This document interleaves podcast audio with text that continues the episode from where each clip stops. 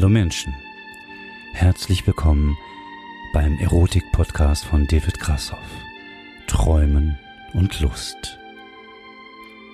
Heute das Thema, welche Stellung passt am besten zu meinem Bandscheibenvorfall? Geschlechtsverkehr ab 45. Hallo Menschen und herzlich willkommen bei der hundertsten Ausgabe des Podcasts ohne Sinn und Verstand. Mein Name ist David Grassoff und ja, heute ist Jubiläum. Juhu, Trara, Trompeten, b, b, b, Feuerwerk und so. Also das reicht jetzt. Das war so viel, so viel Jubiläum muss sein, aber alles andere äh, bleibt so wie es ist. Es ist heute eine ganz normale Folge, aber ich habe tatsächlich eine Besonderheit. Ich hoffe, ihr könnt es hören. Ich hoffe, ihr hört, dass ich ein neues Mikrofon habe. Und wenn ich ganz nah dran gehe, kann ich auch so sprechen wie in diesen ASMR-Videos. Aber ich finde super. Ich habe mir ein äh, Mikrofon gegönnt. Ich hatte ja ganz am Anfang, wo ich den Podcast gemacht habe, wusste ich ja nicht so wirklich, wo die Reise hingehen würde und ob ich äh, je 20 Folgen zusammenkriegen würde. Ich habe mir damals ein günstiges Set gekauft aus China, zusammengeklöppelt von irgendwelchen äh, chinesischen Kinderarbeitern irgendwo in einem Keller in Shanghai, nämlich ein Newer BM700, ein äh, Kondensatormikrofon. Das kam damals relativ günstig, ich glaube zwischen 30 und 40 Euro im Paket mit einem Mikrofonarm, mit der Spinne, mit einem Plopschutz und das war halt einfach günstig. Und das habe ich mir damals geholt.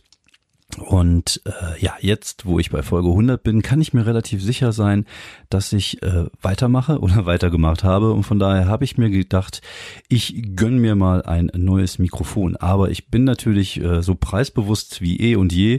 Und ich habe mir jetzt auch kein Rode NT1 oder kein äh, Kondensatormikrofon von Neumann für 4000 Euro geholt, sondern einfach nur ein äh, Marantz MPM 1000 und ich bin wirklich begeistert. Das äh, Gerät kostet 55 Euro, kann man bestellen bei Kirstein oder ich glaube, das gibt's auch sogar bei Amazon oder bei Thomann. 55 Euro, es kommt mit einem kleinen äh, Ständer daher. Hört sich lustig an, ich weiß. Immer wenn ich das Wort Ständer sage, bin ich lustig. Ähm, äh, es kommt mit einem kleinen Ständer, einem Popschutz und ein Kabel und äh, ich finde die Tonqualität tatsächlich richtig, richtig gut. Also auch eine Steigerung zu dem, was ich äh, bis jetzt hatte. Und äh, ich hatte auch kurz überlegt, ob ich mir das 2000er Modell kaufen soll. Äh, das äh, hätte, glaube ich, 50 Euro mehr gekostet, wäre ich bei einem, ungefähr bei einem Huni gewesen. Und ähm, aber ich bin halt wie gesagt immer so ein Preisfuchs. Ich liebe es einfach gute Sachen für kleines Geld zu kaufen und ich beschäftige mich dann immer sehr sehr lange mit den Sachen. Also ich habe ja auch zum Beispiel hier. Als ich mir das Gerät geholt habe, habe ich mich sehr, sehr lange eingelesen. Ich habe mir sehr viele Videos angeguckt und dann habe ich gesehen, wie viel es kostet. Es kostete irgendwie neue 160 Euro. Das war mir einfach zu viel und dann habe ich halt einfach geguckt bei eBay Kleinanzeigen, da war es nicht, dann habe ich mal gewartet, dann habe ich nochmal geguckt und irgendwann habe ich es halt für 100 Euro geschossen. Und äh, ja, es ist, ist halt einfach so. Ich, äh, also ich bin jetzt nicht arm aufgewachsen, aber ich bin halt äh, so aufgewachsen, dass bei uns auch nicht das Geld an den Bäumen gewachsen ist, sondern man muss halt immer schon jede, äh, jede Mark umdrehen oder jeden Franc, als ich in Frankreich gelebt habe, alleine mit meiner Mutter. Und äh, ich bin da sehr preisbewusst aufgewachsen. Und äh, das äh, zieht sich bis heute hin. Also ich äh, muss jetzt auch nicht unbedingt Markenklamotten tragen. Also hier und da kaufe ich mir schon mal wenn ich, wenn ich auch, wenn ich sie günstig schieße, zum Beispiel, letztes gab es bei Deichmann von Hummel ein paar Schuhe, die habe ich mir dann geholt für 30 Euro und ich versuche halt immer alles günstiger zu kriegen. Das ist ganz schlimm. Äh, das steckt aber irgendwie so in mir drin. Ich, in letzter Zeit kaufe ich mir auch mal Markenklamotten, also zum Beispiel mir ein paar T-Shirts jetzt von Vans geholt, aber auch das sind natürlich jetzt keine äh, 200 Euro T-Shirts, sondern die kosten normalerweise 30 und äh, ich freue mich dann, wenn ich sie für 20 oder für 25 irgendwo schieße. Das steckt irgendwie so in mir drin, aber ich finde es okay. Also ich finde, es gibt andere Sachen, für die man das Geld ausgeben kann, zum Beispiel so Elektrokram, wie man ja hier sieht. Außerdem habe ich zwei Kinder. Und irgendwie fressen die einem auch echt die Haare vom Kopf und äh, zum Glück habe ich ja noch einen Bart.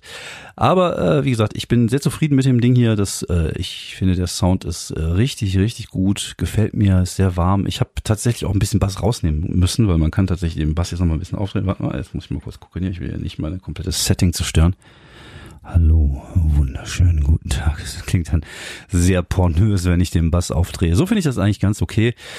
Und ja, ich bin sehr, sehr, sehr zufrieden. Und das Gute ist tatsächlich, jetzt habe ich auch ein zweites Mikroset, weil ich jetzt ähm, meinen neuen Podcast, meine neue Podcast-Idee etwas, äh, ja, forcieren möchte. Also dieses, äh, wovon ich schon mal erzählt hatte, dass ich da über ein Thema rede, wovon ich keine Ahnung habe Äh, ich hatte das ja lange im Gehirn und habe lange drauf rumgekaut und bin letztlich zu der Entscheidung gekommen, es doch mit jemandem zusammen zu machen. Also ich habe ja letztens, glaube ich, ganz laut getönt, dass ich ja lieber sowas alleine mache. Aber ich glaube, dass das Projekt würde besser funktionieren, ähm, wenn jemand dabei ist. Und äh, ich hatte ja ein paar Angebote auch von Kollegen, aber das ist halt immer so ein bisschen das Problem, dass man sich so räumlich nicht sehen kann. Und ich habe mich dazu entschlossen, es mit einem Kollegen hier aus Wuppertal zu machen, Fabian Mauruschat, äh, ein Journalist, den ich schon seit äh, viele, viele Jahren kenne, mit dem ich früher auch äh, Rollenspiele gespielt habe. Also Pen und Paper Rollenspiele, nicht das, was ihr denkt. Und äh, wir wollen uns dann vielleicht irgendwann mal im Herbst zusammensetzen und mal eine komplette erste Staffel versuchen an einem Tag aufzunehmen. Wir sind gerade dabei, so ein bisschen den Namen äh, rauszufinden, versuchen mal ein Logo auf die Kette zu kriegen, das Ganze vielleicht mal ein bisschen professioneller, schon mal von vornherein auch anzukündigen. Der Plan ist es dann staffelweise rauszuhauen. Das heißt, wir werden zehn Folgen produzieren. Die werden aber nur so 10, 15 Minuten dauern. Die ballern wir dann innerhalb von zehn Tagen jeden Tag eine raus. Und dann gibt's dann halt eine komplette Staffel und dann wieder einen Monat nicht und dann wieder irgendwann eine Staffel. Mal gucken, also äh, wie gesagt, ich habe da Bock drauf. Und jetzt habe ich natürlich auch das technische Equipment dafür. Das heißt, ich habe jetzt auch ein zweites Mikro äh, müsste ich die ganzen Plörren mal einpacken und äh, irgendwo aufbauen, dann kann man tatsächlich, das habe ich schon wieder irgendwie in einem Satz achtmal tatsächlich gesagt. Wie kriege ich das weg? Soll ich vielleicht mal zum Logopäden oder so, mir das oder zum Hypnotiseur, dass ich mir äh, das Wort einfach aus dem Gehirn rauslasern lasse von so einem Hypnosefuzzi. Egal. Auf jeden Fall werde ich mir dann mein komplettes Studio-Equipment dann mal mitnehmen und dann kann man sich dann zu zweit hinsetzen in einer vernünftigen Qualität das dann aufnehmen, weil das ist auch recht wichtig. Einmal kurz Abhüsterchen.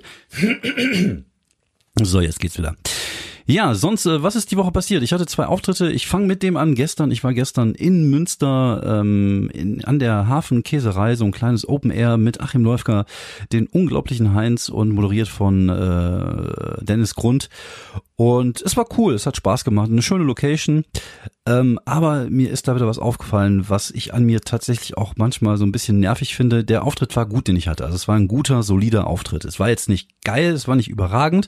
Und das hat mich hinterher echt gestört. Also ich hatte jetzt äh, die letzten Wochen auch oft wirklich richtig, richtig gute, äh, gute, äh, gute Auftritte, die richtig abgegangen sind. Und gestern war einfach gut, aber es war halt nicht so überragend, wie es vielleicht die paar Male davor war. Und das stinkt mir. Das ist irgendwie, auf der einen Seite äh, ist das äh, ja Jammern auf sehr hohem Niveau, auf der anderen Seite äh, ist es natürlich auch ein Stück weit äh, motivierend, finde ich. Also das, ich brauche das vielleicht auch manchmal so, um mir selber in den Arsch zu treten. Aber äh, das ist auch manchmal echt nervig, dass man irgendwie nach einem Auftritt, der eigentlich gut läuft, sich dann Gedanken darüber machen muss, warum das jetzt nicht super gelaufen ist.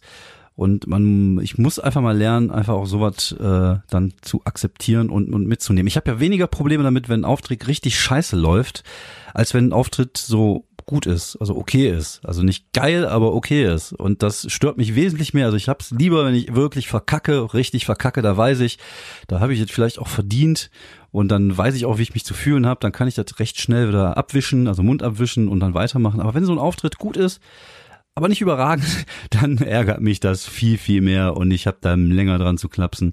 Und wie gesagt, das mag sich vielleicht arrogant anhören oder, oder keine Ahnung, äh, wie auch immer, aber es, es, es, es knappst tatsächlich an mir und das geht mir eigentlich eher auf den Sack. Äh, aber der Auftritt war trotzdem gut. Ich hatte auch einen schönen Abend. Die Kollegen sind ja auch super nett gewesen und von daher war alles äh, im grünen Bereich. Also wie gesagt, das ist echt Jammern auf sehr, sehr, sehr hohem Niveau. Ähm, naja. Das zweite, was ich diese Woche hatte, war Karaoke, nämlich äh, PowerPoint Karaoke, kein normales Karaoke, wo gesungen wird, sondern PowerPoint Karaoke. Da werden, äh, da bekommt man, da zieht man sich eine Präsentation und äh, je nachdem, was man für eine Präsentation hat, muss man halt zehn Minuten darauf improvisieren. Und da geht halt alles. Das sind halt PowerPoint-Präsentationen. Also meistens so Sachen aus dem Berufsleben, wie, keine Ahnung, der Business-Knigge oder äh, Mitarbeitergespräche oder Gefahrgut oder was auch immer. Und es ist eigentlich ein geiles Konzept, weil es äh, gutes Training ist zum Improvisieren. Also man, man geht auf die Bühne, man weiß nicht, was passieren wird und muss dann halt zehn Minuten labern und gucken, dass man da irgendwas Unterhaltsames auf die Kette kriegt, obwohl man vielleicht mit dem Thema überhaupt gar nichts anfangen kann. Und ähm, das war die erste Veranstaltung in, in, im Rahmen äh, dieser, also beziehungsweise es war im Vier Linden, wo normalerweise der KGB in Düsseldorf stattfindet, auch äh, moderiert vom Tim Perkovic, auf die Beine gestellt von Goldmucke, die ja da öfters mal Sachen machen. Und das war deren erster PowerPoint-Karaoke-Abend. Und ich glaube, es war auch ein bisschen so, ein, so eine lehrreiche Veranstaltung für die. Die haben halt einfach, glaube ich, gemerkt, dass zehn Leute viel zu viel sind, also zehn Leute als zehn Minuten. Vor allem, du merkst halt auch tatsächlich, oder du hast halt gemerkt, dass äh, es ein riesige Gefälle, riesiges Gefälle war zwischen äh, Comedians, die aufgetreten sind, also Leute, die Bühnenerfahrung hatten und halt normalen Menschen. Also das haben ja alle teilgenommen, die wollten. Und man hat tatsächlich ein sehr hohes Gefälle gemerkt. Und es kann sich, also zehn Minuten, wenn da jemand ist, der nicht wirklich unterhaltsam ist, kann, können sich halt schon sehr, sehr, sehr ziehen. Also man muss es, glaube ich, ein bisschen anders anpacken. Man muss äh, die kürzer machen, vielleicht nur acht Künstler, acht, acht Minuten und gucken, dass man vielleicht vorrangig Leute nimmt, die eine gewisse Erfahrung auf der Bühne haben. Weil wie gesagt, wir, wir waren zu mehreren Comedians, dabei war Florian Daimer, Sertac Mutlu und Falk Schug und Jan Preuß war auch dabei und Wladimir Arinenko. Also ich habe jetzt gar nicht gezählt, das sind glaube ich sechs Leute, also sechs von den zehn waren glaube ich Comedians und man hat halt einfach gemerkt, dass diejenigen, die äh, Comedy-Erfahrung haben, da wesentlich äh, besser mit umgegangen sind. Und äh, überragend war unter anderem zum Beispiel Wladimir, der es sehr gut gemacht hat. Sertac war super. Ich finde, ich habe es auch ganz gut gemacht. Ich hatte, wie ich fand, eine relativ schwierige Geschichte. Ich hatte irgendwas mit äh, die Entwicklung der intermedialen Musik in Düsseldorf, also viel so mit so Kraftwerk, also die, die, die Band Kraftwerk und dieses Ratinger Hofgedönse, also wie das alles entstanden ist. Ich wusste zumindest, worüber ich laber, aber nicht wirklich. Also es ist jetzt nicht so, dass ich da Fachwissen habe, sondern ich wusste einfach nur, worum es geht, was ja schon mal ein Anfang ist. Aber ich habe halt viel mit Bildern gehabt, da konnte ich halt viel machen und das hat Bock gemacht, das hat auch super viel Spaß gemacht, äh, hat auch gut funktioniert im Rahmen der Möglichkeiten, die man so da, da hatte. Und aber wie gesagt, da waren halt auch so, so Sertac hatte zum Beispiel was, was auf Englisch war, obwohl er wirklich, wirklich nicht gut Englisch spricht. Und er hat halt Beste draus gemacht und halt lustig vorgelesen und das war wirklich sehr unterhaltsam. Äh, Falk hatte es ein bisschen schwieriger, der hatte da irgendwie einen, einen Ansatz mit irgendwas mit, mit Kindererziehung, Gedönse, was er auch beruflich macht. Aber irgendwie hat er äh, die, also du musst halt immer gucken, dass du einen Kontext schaffst für eine Geschichte, die du dann mit diesem Material erzählst. Zum Beispiel hat Jan Preuß, hatte irgendwas mit äh, die, das, das äh, Mittel der Abrissbirne in der Literatur, was ja so ein Mittel ist, um einen äh, Charakter irgendwie mit Gewalt irgendwo hinzuzwingen. Und er hat das halt irgendwie so interpretiert, von wegen, wie man sich fühlt, wenn man säuft. Und hat das halt alles so umswitchen können. Die Texte, die dann standen, hat er halt in dieses Saufkontext reingebracht, was gut funktioniert hat. Und das hat äh, Falk am Anfang auch probiert, war aber irgendwie eine falsche Abbiegung, hat ein bisschen Crowdwork probiert, ging dann auch nicht und dann war es halt sehr, sehr schwierig für ihn. Äh, andere hatten zum Beispiel auch Thema irgendwas mit Depression und Selbstmord. Und das ist natürlich, äh, wenn du jetzt, ich sag mal, das ist schon für einen Comedian schwierig, ein solches Thema so zu verarbeiten, dass es lustig ist auf der Bühne. Also es ist schon äh, schon schon hohe Kunst. Aber wenn du dann noch Leute hast, die da überhaupt gar nichts mit anfangen, also die gar nicht aus dieser Comedy-Szene rauskommen und und da überhaupt keine Erfahrung mit haben, ist das natürlich der Tod.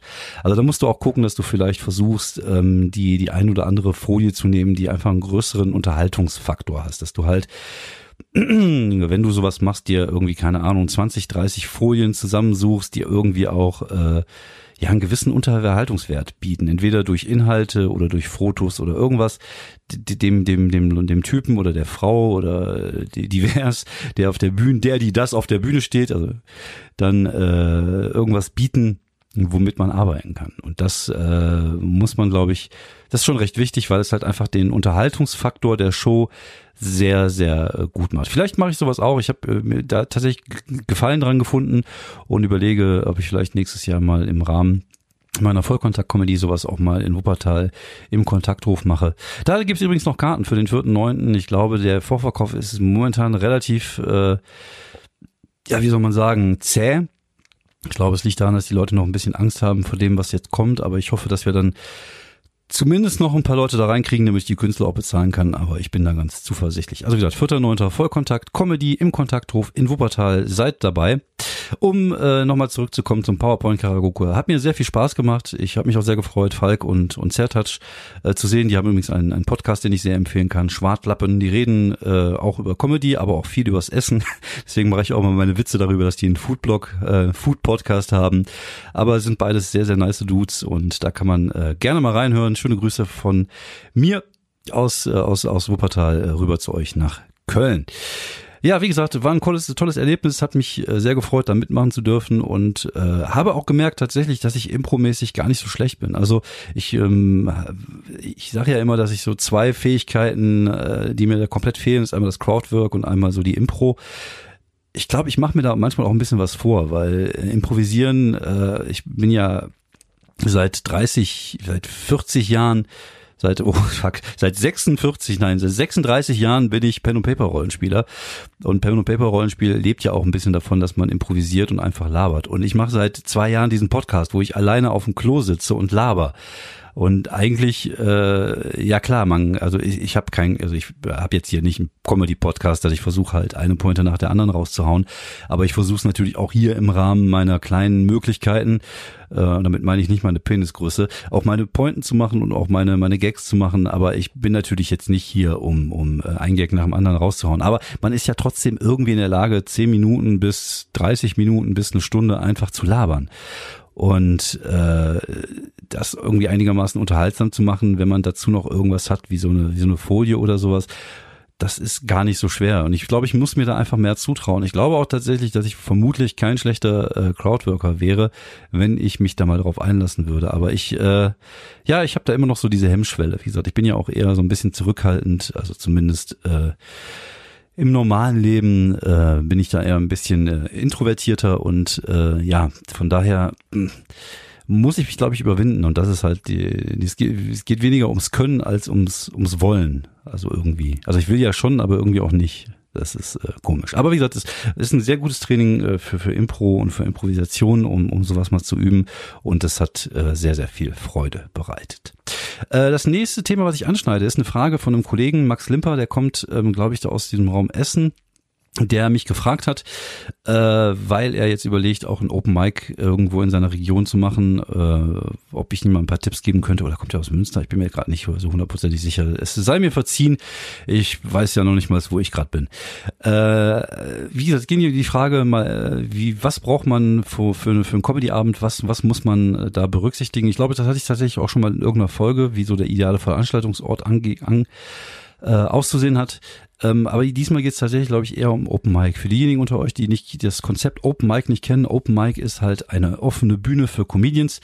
Normalerweise ist das so, dass dann einfach die Comedians da hingehen können und äh, dann wird dann gelost, wer auftritt. Das ist halt in den USA so, aber da ist natürlich auch so, dass äh, es sehr, sehr viele Comedians gibt und bei uns hier in Deutschland funktioniert es meist ein bisschen anders. Da gibt's halt eine Facebook-Veranstaltung, man kann sich da melden und äh, der Moderator oder der Veranstalter entscheidet dann, wer dann teilnehmen kann. Und das ist halt so eine offene Bühne. Es kostet meistens nur so fünf Euro Eintritt.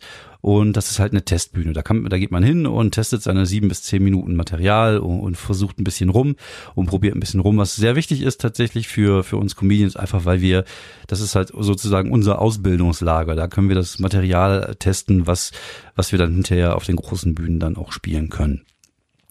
Ein Open Mic hat meistens äh, mehrere, äh, also es hat, wie soll man sagen, es hat, ähm, es ist ein bisschen spezieller als eine normale Comedy-Show. Wie gesagt, eine Open Mic-Veranstaltung, da weiß man halt auch nicht, was passiert an dem Abend. Also es kann richtig gut werden, kann aber auch zum Teil richtig kacke werden. Einfach weil, wie gesagt, das sind halt auch viele Newcomer, die sich ausprobieren. Da sind auch viele alte Hasen, die neues Zeug ausprobieren, was auch nicht, was nicht bedeutet, dass es immer gut, gut werden muss. Kenne ich ja selber. Hab ja selber auch schon die Erfahrung gemacht. Und da kann halt alles passieren. Und das ist halt natürlich nicht so, dass man dann 15 Euro Eintritt nehmen kann, wie bei einer Comedy-Show, wo die Leute halt ballern, weil sie halt ihr safes Material spielen. Deswegen ist es, ähm, glaube ich, ganz gut, wenn man eine Open Mic macht, das irgendwo in einem Bereich zu machen, wo ähm, ja, wo junge Leute unterwegs sind. Ich glaube, das ist so ein so ein Ding, was auch bei jungen Leuten momentan gut ankommt.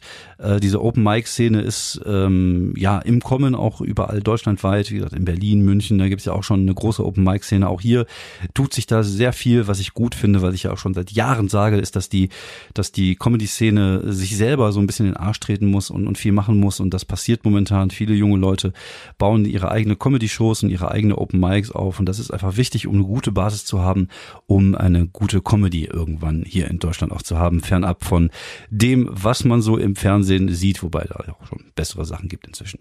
Aber nochmal zurück zum Thema zu kommen. Ich, ich glaube, so ein Open Mic funktioniert am besten irgendwo in einer Kneipe irgendwo in einer Location, wo äh, junge Leute sind, weil wie gesagt, der Eintritt ist auch relativ niedrig, meistens so fünf Euro, fünf sechs Euro.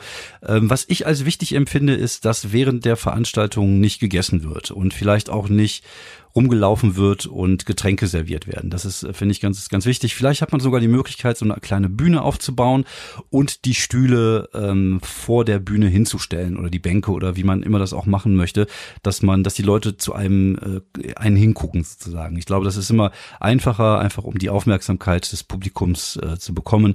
Wenn man jetzt so im, im, im, im zum Beispiel im, am, am Tisch sitzt und man hat dann irgendwie den, den Künstler im Rücken, da muss man sich auch immer so umdrehen, das ist immer ein bisschen kacke.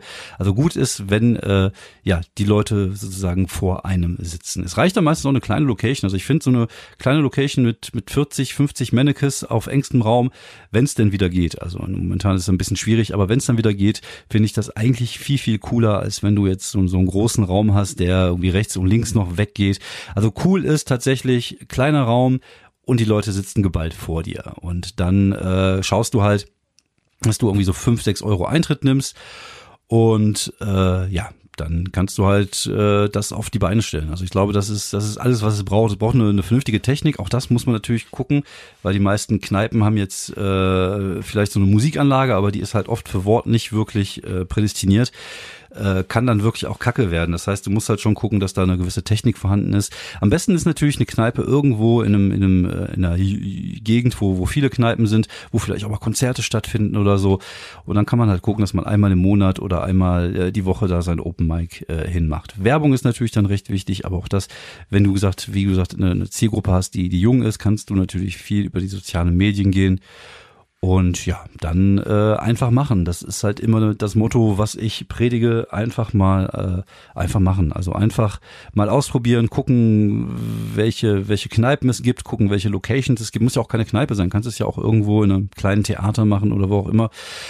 Äh, wichtig ist tatsächlich, dass die Veranstalter Bock haben. Das ist immer mitentscheidend, weil diejenigen die auch diejenigen sind, die äh, ihre Kundschaft immer darauf aufmerksam machen. Ich finde, das macht zum Beispiel der Olli Thom oben im Münsterland sehr gut. Der hat immer Leute dabei, die, äh, die einfach Bock darauf haben und, und die Veranstaltung auch dementsprechend pushen und dementsprechend voll sind hier auch. Und dann muss man halt gucken, vielleicht ein bisschen Pressearbeit machen, sagen, es gibt jetzt ein neues Open Mic hier in äh, XY und vielleicht mal einen oder anderen Pressereiter raushauen. Und dann muss man halt gucken, dass man äh, ein vernünftiges Line-up auf die Beine stellt. Es kann natürlich sein, dass man anfangen viel, viele Leute sich äh, melden. Es kann aber auch passieren, dass man sich selber die Leute zusammensuchen muss. Und äh, ja, das ist halt immer ein bisschen auch mit Arbeit verbunden, aber das ist auch eine Arbeit, die dann Spaß macht. Und wenn das Open Mic dann funktioniert, dann äh, umso besser. Ja, das ist eigentlich alles, was man so zum Thema sagen kann. Ich glaube, habe ich irgendwas vergessen? Nö. Wenn, wenn noch Nachfragen sind, gerne dann auch äh, mal kontaktieren. Wenn ihr selber noch mal Fragen habt zum Thema Comedy oder was auch immer, einfach mal bei meinen, in meinen Kanälen Twitter und was es da nicht alles gibt, äh, Bescheid sagen, Instagram, Facebook-Seite, schreibt mir eine Nachricht. Äh, lasst mir einen Kommi da und einen Daumen und drückt auf Glocke und abonniert und drückt mir meine Glocken und äh, ja, Ihr wisst Bescheid. Ja, einmal muss ich noch ranten, einmal muss noch was raus. Gestern war diese unsägliche Demo in Berlin, dieses ganz komische, diese ganz komisch zusammengesetzte Demo aus Nazis, Esoterikern, Reichsbürgern oder wie ich einfach sage, Idioten und dieser Sturm auf den, auf den äh, Sturm, was heißt Sturm, die sind die Treppe hochgelaufen am, am Reichstag und äh, interpretieren jetzt so, als wenn sie das, das deutsche, äh, als, als wenn sie irgendwie Merkel gestürzt hätten. Was für idiotische Spackos. Aber das Schlimme ist, es sind nicht nur idiotische Spackos, es sind auch gefährliche Spackos. Und so langsam platzt mir echt auch so ein bisschen der Geduldsfaden. Also ich finde, ich versuche immer tolerant zu sein, ich versuche auch immer zu diskutieren ähm, mit solchen Leuten, aber es bringt einfach nichts. Und irgendwann ist der Punkt angekommen, wo man einfach erkennen muss, dass diese Leute, gerade diese rechten Leute, einfach gefährlich sind. Die wollen unsere Demokratie stürzen. Die wollen ein Land haben, was, keine Ahnung, 1933 Deutschland, Nazi-Deutschland gleichkommt, wo sie die Macht haben, wo sie das Sagen haben und das machen können, worauf sie Lust haben. Und äh, das ist unglaublich gefährlich. Ja, ich weiß, es ist nur ein Teil der Gesellschaft und so viele sind das auch nicht. Also das sind halt, keine Ahnung, gestern waren 20 20.000 auf der Demo, das ist noch nicht mal ein gut besuchtes Zweitligaspiel. Die rotten sich natürlich von überall zusammen, genau wie damals Pegida, diese Montagsdemos. Das ist, das ist das gleiche widerliche Pack und denen geht's nur darum, diese Demokratie zu stürzen und ihr eigenes Ding zu machen, wo sie sich endlich wieder wie eine Herrerasse fühlen können.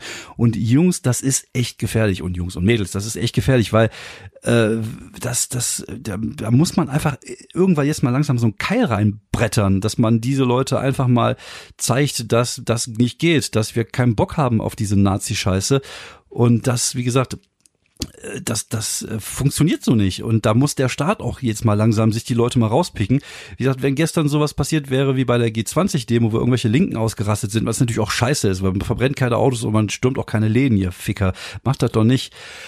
Aber gestern ist da irgendwie die Polizei standen da mit drei Mann vor dem Reichstag. Also das ist, also dann verstehe ich das manchmal auch nicht. Und da rege ich mich sehr, sehr darüber auf. Vor allem, wenn man weiß, wie diese Rechten funktionieren. Die, die nutzen jede Gelegenheit, um den Leuten zu sagen, ja, wir dürfen ja auch unsere Meinung sagen. Ja, natürlich darfst du Meinung sagen, aber Rassismus ist keine Meinung und, und du willst ja auch nur den Staat stürzen, damit du dann hinterher deine Meinung durchbretterst, damit die anderen nicht mehr ihre Meinung sagen dürfen. Deswegen, äh, wie ist halt die Frage, wie tolerant darf man mit, äh, mit solchen Leuten sein? Weil, wie gesagt, sobald Leute wie die an der Macht sind, ist das vorbei mit der Toleranz. Wir sehen es ja in Minsk gerade, da ist halt einfach, dann ist halt Diktatur. Die reden, die regen sich jetzt immer alle auf, sagen Diktatur, Diktatur. Ihr, ihr habt einfach keine Ahnung, ihr seid einfach blöde Idioten. Weil wenn es eine Diktatur wäre, dürftet ihr nicht wählen. Wenn es eine Diktatur wäre, dürftet ihr auch gar nicht erst demonstrieren gehen.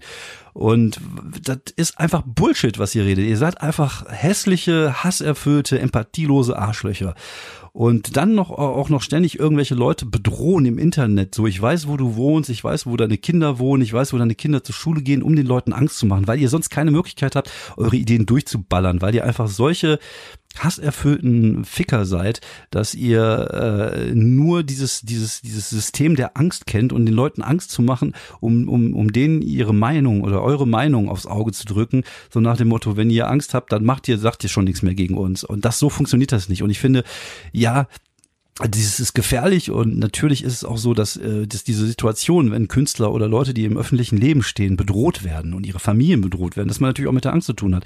Aber wenn man da nachgibt, dann hat man, das ist halt wie, keine Ahnung, wenn du zu Hause äh, Küchenschaben in der Küche hast und, und wenn du dir denkst, ach komm, da sind ja nur zwei und dann nachgibst, dann hast du irgendwann die ganze Bude voll mit dem. Das heißt, du musst direkt jetzt einfach was dagegen tun und genauso müssen wir das jetzt genauso, muss das jetzt auch gegen diese rechten Idioten passieren und da darf nichts relativiert werden und auch hier die, die blöde Fick-Bild-Zeitung, die sich da ständig irgendwie jetzt, äh, jetzt plötzlich hieß es heute so, äh, wir müssen den braunen Virus stoppen. Ihr seid doch diejenigen, welchen diesen braunen Virus überhaupt in die Welt gesetzt hat mitunter. Also ihr seid derjenige, der diesen Virus verstärkt. Ihr lauft durch die Innenstadt mit eurer scheiß Zeitung und hustet den Leuten ins Gesicht mit dem braunen Virus. Tut doch mal nicht so.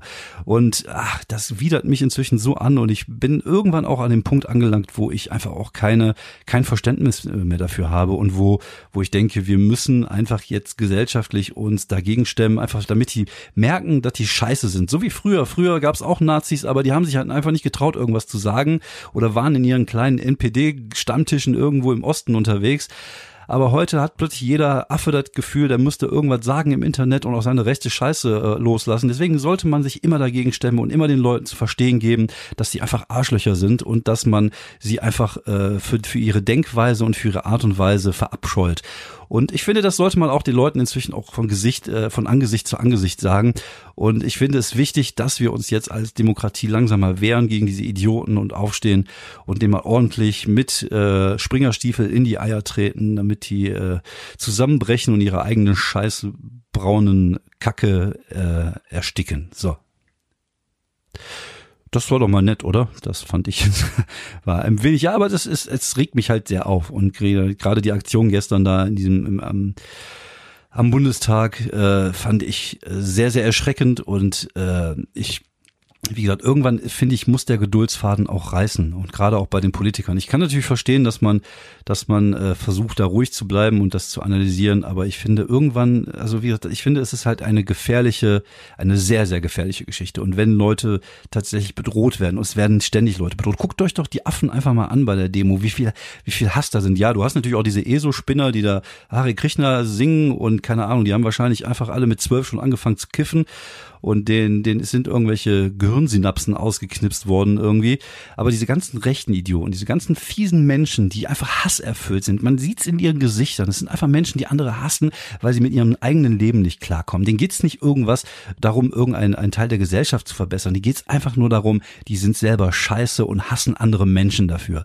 Und diese Menschen dürfen einfach in diesem Land einfach nichts mehr zu sagen haben weil sonst haben wir irgendwann wieder eine Situation wie 1933, dass hier plötzlich wieder diese Leute durch die Straße laufen und, und, und Fackelmärchen machen und, und Sachen anzünden und äh, das darf einfach nicht passieren. Und wenn es sein muss, einfach mit Gewalt. Einfach, also wie gesagt, wenn die gestern mal so gegen die Leute vorgegangen wären, wie, wie die bei G20 gegen irgendwelche linken asozialen Leute vorgehen, dann äh, hätte mir das besser gefallen. Obwohl ich jemand bin, der Gewalt hasst. Also ich finde, Gewalt ist immer die letzte Zuflucht der Inkompetenz. Aber äh, ich finde, da muss man einfach einen Keil dazwischen hauen. Und man kann ja mit diesen Leuten nicht diskutieren. Und wenn die Leute selber Gewalt an, verherrlichen und selber Gewalt anwenden, dann finde ich, sollte man durchaus auch äh, sich stattlich wehren dürfen. So, das war jetzt kein Gewalt, äh, kein Aufruf zur Gewalt gegen rechts, aber es war ein Aufruf darüber, äh, dafür, sich äh, diesen Leuten immer und immer wieder in den Weg zu stellen und denen einfach auch kein Verständnis mehr zeigen, denen einfach mal zu verstehen geben, dass man sie verabscheut und dass sie wahrscheinlich auch von einem Großteil der, der, der äh, Gesellschaft verabscheut wird. Weil, wie gesagt, wenn man sich die Umfragen anguckt, ich glaube, ein großer Prozentzahl dieser, dieser Gesellschaft findet diese Corona äh, diese Corona-Maßnahmen, äh, die wir haben, gerechtfertigt oder sogar zum Teil zu wenig. Aber das ist ein anderes Thema, was man aufmachen müsste. Und ich sehe, ich bin jetzt gerade schon bei den 30 Minuten angelangt. Also, äh, wie gesagt, äh, bleibt sauber. Äh, eine Empfehlung der Woche, ach genau, komm, ganz kurz noch eine Empfehlung der Woche. Ich habe äh, New York Stadt der Angst geguckt, passt vielleicht ganz gut, über die 70er und 80er Jahre, ähm, die äh, damals sehr stark geprägt waren in New York von den fünf Mafia-Familien. Eine sehr interessante Doku über vier Folgen. Äh, also ist jetzt kein, kein Burner, also jetzt nicht, wo ich sagen würde hinterher, ich habe mit dem Schwanz gewedelt, aber fand ich trotzdem sehr interessant.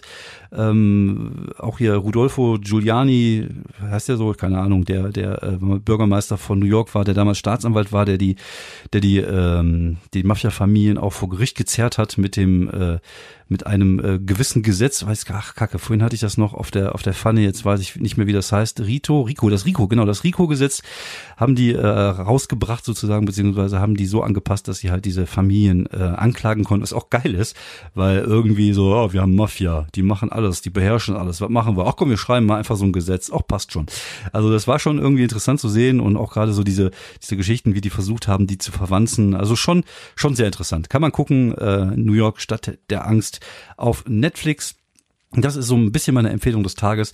Vielen, vielen Dank fürs Zuhören. Ich äh, hoffe, mein neues Mikrofon hat euch gefallen. Ich hoffe, äh, Ihr seid auch nächste Woche wieder dabei, wenn es heißt, der Podcast ohne Sinn und Verstand. Hiermit verabschiede ich mich in eine neue Woche. Wir hören und wir riechen uns. Bis dann. Ciao.